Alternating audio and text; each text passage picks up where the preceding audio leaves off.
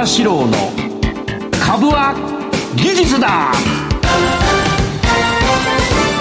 皆さんこんばんは相場志郎です。リスナーの皆さんこんばんは金井憧れです。この時間は相場志郎の株は技術だをお送りしていきます。今日もよろしくお願いします、はい、よろしくお願いします相葉さんはなんかまたどっかに行かれるまたどっか行くんだよ。いつもすぐどっかに。インドネシアじゃなくて。えっ、ー、とねにが、えー、明日からね台湾、はい、台湾、うん、いいで、ね、まあ仕事なんだけど、はい、明日行って明後日から仕事があって5日連続あの公演なんでね。はあ大変。そう。えっ、ー、とね台北ってあるじゃない、はい、台北の世界貿易センターであの公演。それからその次がね台中タイの中って書いて、はい、新書出版センターで講演からサイン会それとねビジネストゥデイっていう出版社があって、はい、でそこのインタビュー。でその後ね雑誌なんか向こうでなんか雑誌に載る時の写真必要だからこうかっこつけてこうこうなんか腕組んだりさなんかこうやったりさ顎に手つけたり。こんなんやったり。で大変なんだよ公園に連れてかれてさ、でカメラマンとかいっぱいいてさちょっと足組んでくださいとかさ短いからさ組んだか組んでないか向こう分かんないそんなことないですそれでポッドキャストっていう、ねあなんか喋るんでしょ？喋、ってね。それとね、えー、デイトレ講座っていうのがあってこれをもう2日間やんなきゃその講演とかは全部日本語ですか？あ全部日本語でやって、はい、であの通訳が。ああ、うん、えー、そうなんですね。通訳。まあ英語ならいいんだけどやっぱ英語分かる人結構多いんだよ台湾、は。い、だけどあのなんとかな。やっぱり日本語でやって台湾語にやると。いらっしゃる方は台湾の方台湾の人です、ね、全部台湾の人。個別に話しとけば英語で話個別ねあの会が終わった後1対1ってやっぱ英語で、えー、それは英語でいいんだけど、まあ、全部はやっぱり台湾語でやった方がいいということでやって。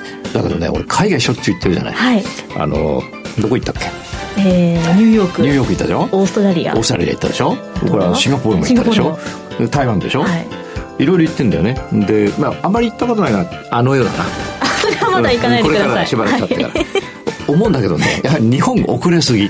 ああ感じますか？感じるよ日本遅れすぎだって空港だってさ、はい、海外で電話あの携帯で登録してしてるのに、はい、ピッてやりゃ終わるのにピッてやった証拠に紙くれんだぜ。だってピッてやったんだからもういいじゃんって話じゃん。それとかねまああなたもマスクしてるけど、はい、マスクしてる人は海外まずいない。絶対にいない。であのー、今日本ではまあコロナ少し広まってきたけれども大体なるのはなんかお年寄りの方で病気がお持ちの方とかが多くて我々意外とならないただこれ公共放送でこんなことやったらもっと不謹慎だと言われるかもしれないけど海外だったら基本まずマスクなし。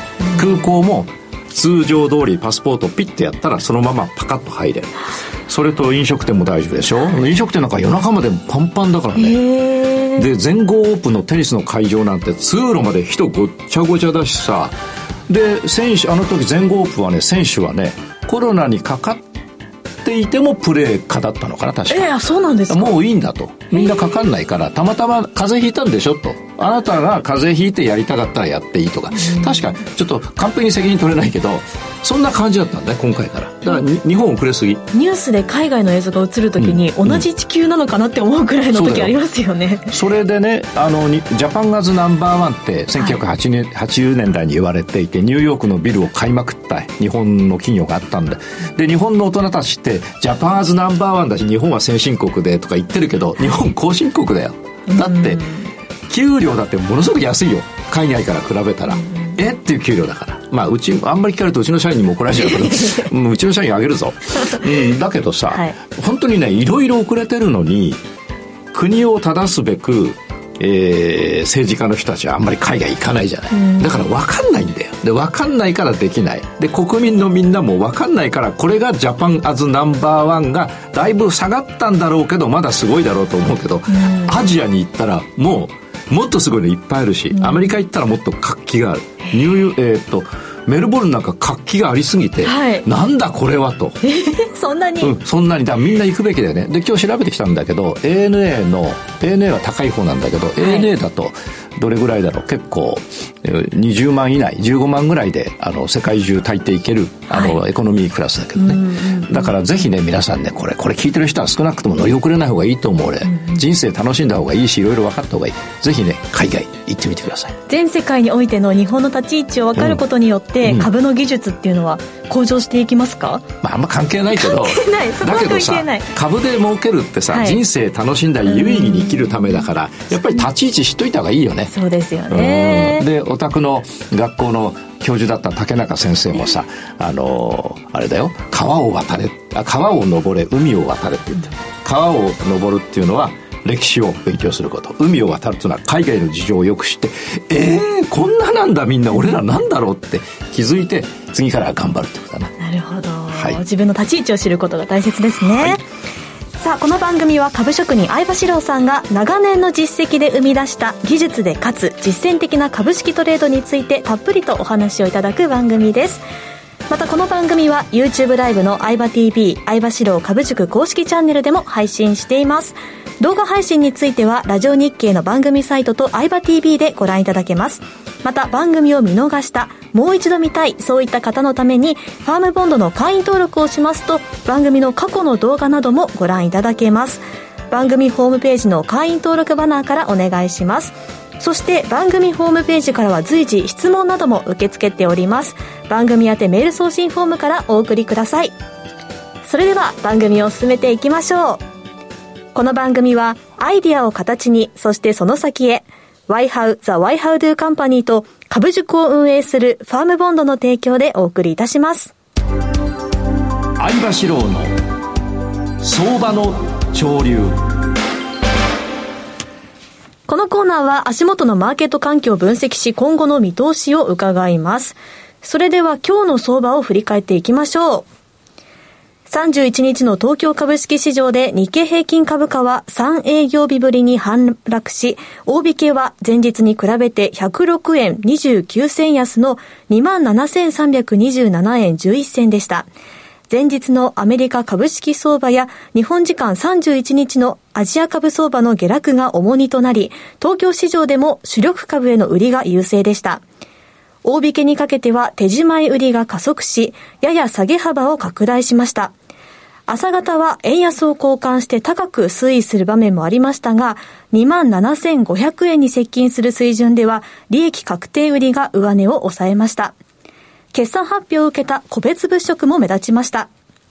午後は中国上海株や香港株などアジア株が難聴に推移し、日経平均先物にも散発的な売りが出ました。日経平均は前日におよそ1ヶ月半ぶりの高値水準をつけていたため、利益確定や戻り待ちの売りが出やすくなりました。東証プライムの売買代金は概算で2兆9196億円。売買高は12億542万株でした。東証プライムの値下がり銘柄数は624、値上がりは1149、変わらずは63でした。はい。なんか、ちょっと、原稿読むの上手くなってないか？ありがとうございます。アナウンサーっぽいな。アナウンサーなんですよ。そうかそうか。いや、でも上手くなってありがとうございます。さて、えー、相場の潮流ですね。はい。ドル円、いろいろ皆さん気になっているところですが、うん、その、いつもドル円をやってはいられないけど、ちょっと今、えー、やる場面っていうか、はい、えー、いい雰囲気になってきた。チャンスですか、えー、チャンス、チャン、まあ、チャンスってわけじゃないんだけど、はい、あのー、ちょうどですね、えー、ずっと円安だったのから、円安だったところからずっとこう、なんですかな、円高に、つまり、チャートで言うと下がってきて、はい、ちょうどね、130円ぐらいのところで、2、4、6、7日間止まってるんですよ。で、これがね、えー、東海道平均線のずっと上で7日間止まってるんで、はい、まあ一旦の、まあ底打ちっていうか、えー、ずっと円安だったものが円高になって、ずっと円高になって、上がったり下がったりして円高になって下がってきて、もうちょっとここで円安になる可能性も出てきた感じがします。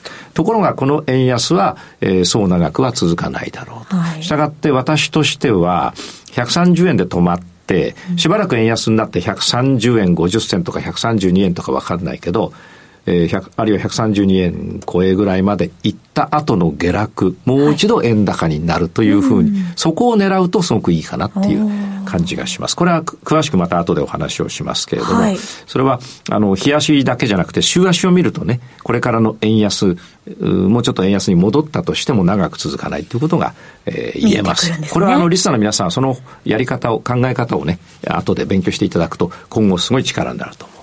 それから日経先物なんですが、えー、どこが当面の天井かっていうのを考えるタイミングになってきたなという感じがします。はい、で、えー、それは前回の番組でも話したように、えー、2万6千円、去年1年間2万6千円が下限、2万8千円が上限を、はい。もうひたすらそのボックス圏で繰り返していまして、うん、で、今回2万6千円になって、はい、えー、そこから止まってまた上がってきて、今2万7500円とか400円とかそこらだよな。はい、で、えー、だいぶもう天井に近いんですね。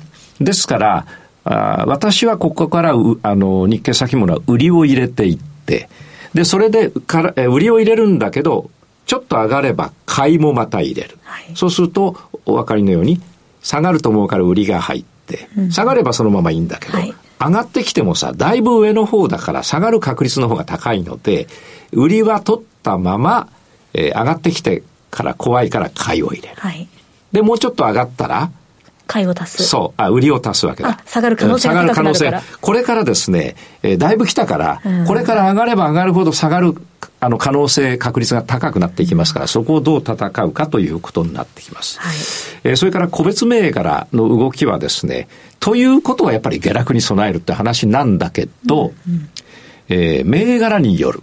だいぶこう下げてきちゃったやつで、はい、下の方にとどまってるやつは、あの、日経が下がってもですね、えー、上がる銘柄も出てくると思います。これは週足月足ベースでずっと下がってきて過去の安値ぐらいまで並んだやつ。はい、これは意外とその底堅いかもしれない。ところが日経先物と同じように上がってきたものは、はい、そろそろいいとこまで来たので、えー、買いで利益を持ってる方は一旦利益確定をするか、私もしますけど利益確定をするのか、あるいは、えー、売りヘッジを入れていくのかということになるかなと。それから金。はい。金っていうのは英語でゴールド。ゴールド。うん。ゴールドなんだけど、これはどうするかっていうと、あのー、やっぱりね、2000ドルっていうのが過去の、過去何十年もの高値だってお話したけど、はい、今金どうなってるかっていうとですね、えー、金は今どうなってるか知ってる？今どう今ね、金はね、輝いてるんだよ。常に輝いてる。常に輝いてる。ね、名前なんだっけ？あれ輝きじゃなくてなんだっけ？憧れです。憧れが。似てるな。似てない。輝きも憧れも似てる。似てるね。似てるかもしれない。で、今、ゴールドがですね、はい、あこれは、えっと、前お話したように、2000ドルにはなっていませんが、はい、あの、だいぶいいところまで来てます。で、実は前回の番組でですね、ゴールドの月足で、過去の高いところの上髭まで行きましたよと。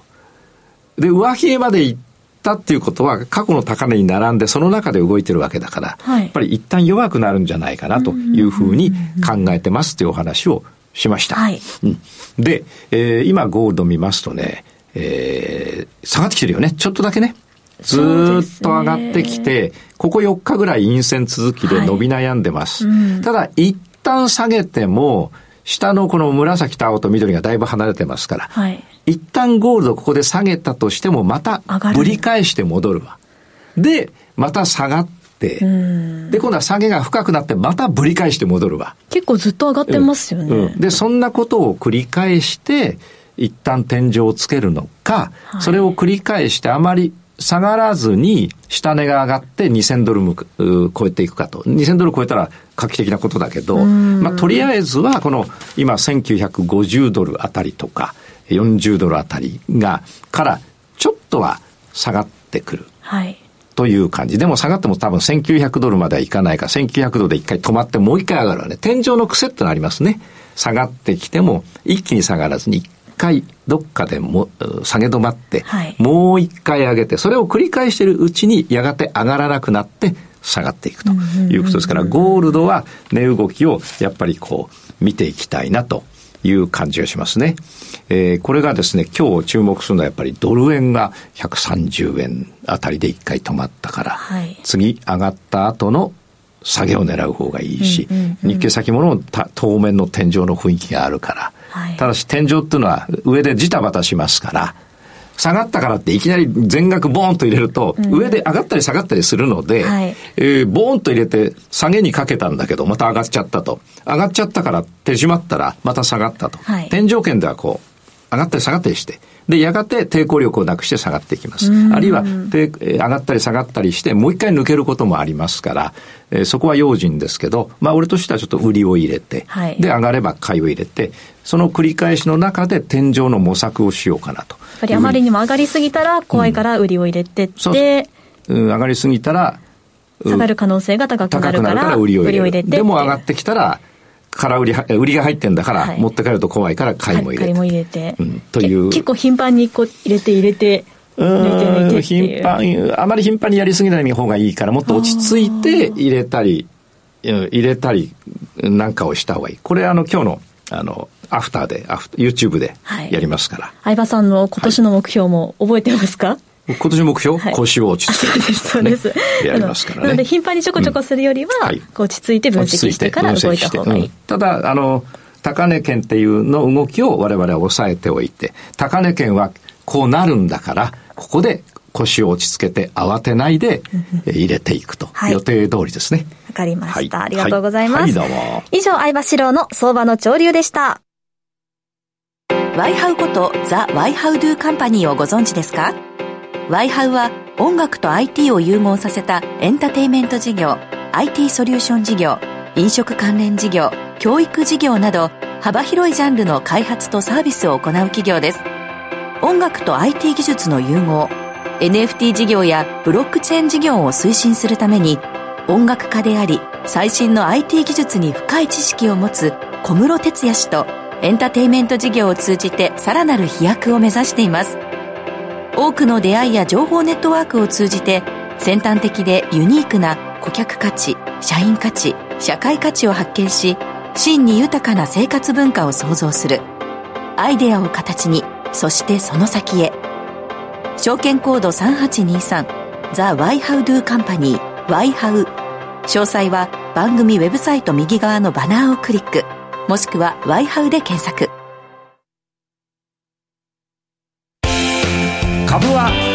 だ投資の提言ここでは相葉さんにトレードの提言についてお話をいただきますお願いします、はい今日は本当に提言だぜ。何ですか？提言だぜ。だってみんなで戦おうっていうあのお誘いだもん。あら、一緒に戦おうじゃないか。一緒に戦おうじゃないかと。何戦うかっていうと、はい、あの日経先物がだいぶ高いところまで来たから、はい、えー、とりあえず売り上がってみようじゃないかと。ただ、いいですか？これ、ラジオで何万人もの人が聞いてるから、はい、皆さんは、えー、まだ慣れてないし、まあ私は慣れてるけど、あの、なんだっけ、あの、輝きちゃんじゃなくて、俺さ、ゴールド言ったから輝きになっちゃったよ。一応憧れ。憧れちゃうんだよ。輝きでもいいんですけどね。うん、輝きにしよう。で、みんな慣れてないんで、はい、戦うと言っても、はい、実際にお金を投入しないでやろう。やろう。そして、仮想トレードでやろう。はい。うん。で、どう、もう指鳴らし、指も指鳴らしました。で、ね、で、どうやるかっていうと、はい、で、これを何度か経験して、一緒にやって経験していくと、はい、勘どころが分かってきて技術になりますから、はい、なんていうかな、感覚でやるんじゃなくて、技術で取っていくことを覚える。で、最悪失敗しても、トントン、あるいはちょっとのマイナスで済む。うまくいけばちゃんと利益が出ると。はい、で、今回大きく利益が出なくても、にこの身につけた技術で次回、えー、腰を落ち着けて、これ腰を落ち着けないとやっぱりね、あの、つい悪い手を打っちゃうんでね。あの、チェスとかと一緒だ。チェスとか、えっ、ー、と、将棋とか囲碁とかあんなで一緒ですね。はい、えー、恋愛も一緒か。そうですね。うん、ね、悪い手を打たないようにしな一喜一憂しないで。一喜一憂しない。落ち着いて考えると。考えると。はい。で、えー、日経先物をお金を使わないで、例えば、今いいところまで上がってきたので、はい、えー、売りを入れてみようじゃないかということですね。うん、うん、ただし、天井圏の動きを先ほどお話したように、天井圏というのは、もう一回上げ止まったから一気に下がるっていうことはあるけれども、まあ多いのはちょっと下げて、はい、えー、下げるぞって見せながらもう一回上がる。うん、うん、で、もう一回下がる。もう一回下がる。上でギザギザをやって最後力尽きて大きく下がるっていうのが。一旦ゴニョゴニョする。やるんですね。それはあの、俺たちだってさ、なんか、いいきなりこう、ボーンとか殴られてもさ、一回立ち上がるじゃない。繰り返して最後も抵抗力なくなっちゃうね。あの、夫婦喧嘩もそう。抵抗力最後なくなって。まあ、いっかってなるんですかまあ、いっかってなる。それで、あのー、それやるので、はい、まずは天井に、どっちかっていうと天井に近いわけだ。もう可能、もう可能性としては天井に近いわけだ。100%じゃないけど。はい、だったら売り入れようじゃないかと。ただし、上でジタバタするんだから、そのことも考えて、はい、同時に買いも入れておこうじゃないかと。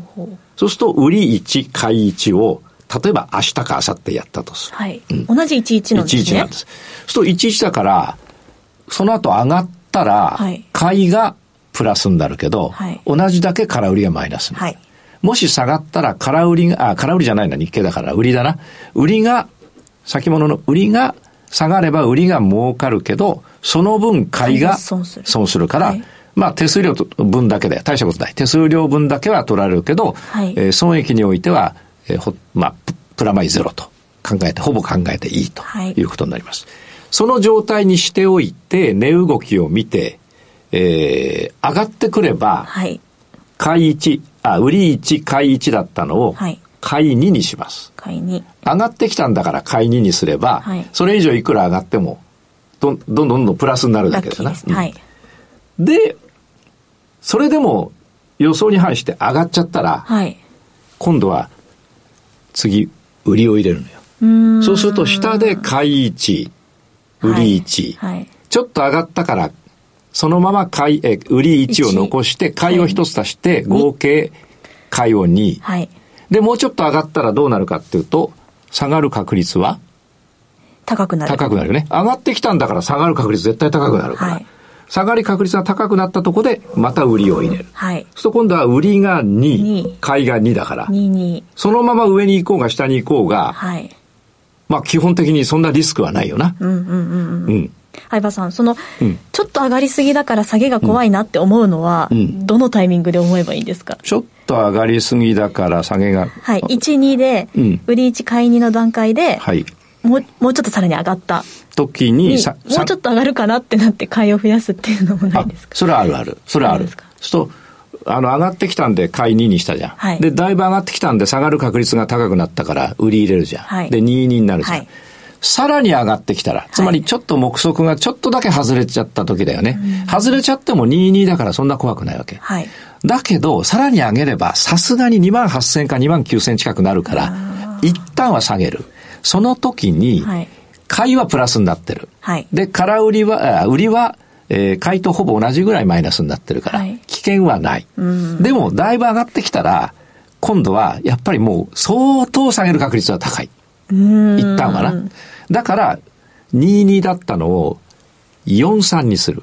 つまり、22を43にするっていうことは、はい、えー、売りを2足すから、合計、売りが2だったのが4になる。はいで、買いが2だったのが3になる。はい、どうして売りを4にして買いを、売りは2足して4になって、買いは1しか足さないで3。はい、つまり、その時点で売りが4、買いが3か。どうしてかっていうと、始めた時よりもさらに上がってきたんだから、はい、下がる確率はますますますますます、ますますます。高くなってきてるわけだから、少しだけ自分の気持ちを表現して、4の3にしておこうということですね。で、その後ちょっと下がるから、その時は4の3、ちょっと下がってくるから、さすがにそこまで来ると下がるから、うん、そ4の3で、売りを1個手締まって、はい、3の3にして、で、天井圏だと1回は上がるからもう1回。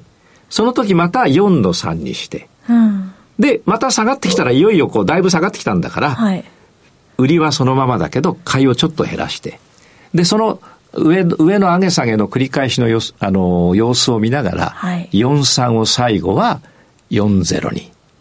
少しずつ減らしていってね。